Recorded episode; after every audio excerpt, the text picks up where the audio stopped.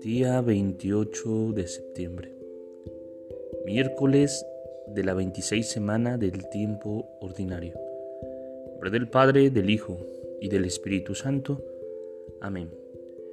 Cuando alguien está sereno y pacificado por dentro, es capaz de percibir la armonía que hay en el universo. Pero si está inquieto y perturbado, todo lo que ve y escucha le parece fuera de lugar. De hecho, cuando una persona está en armonía por dentro, cuando va al campo es capaz de gozar percibiendo la armonía que hay entre todos los sonidos que se escuchan al atardecer. Los distintos pájaros, las vacas, el ruido del pasto y de las ramas que se mueven, algunas voces y hasta los rumores de la carretera que se oyen lejanos.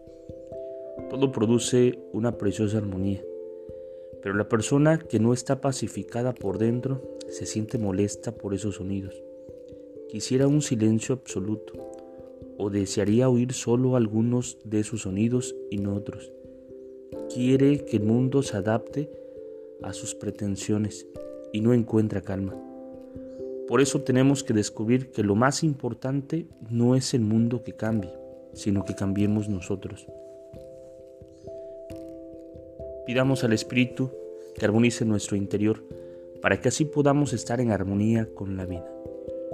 Gloria al Padre, al Hijo y al Espíritu Santo, como era en el principio, ahora y siempre, por los siglos de los siglos. Amén. Espíritu Santo, fuente de luz, ilumínanos. Espíritu Santo, fuente de luz, ilumínanos.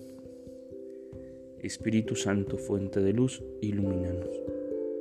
Gloria del Padre, del Hijo y del Espíritu Santo. Amén.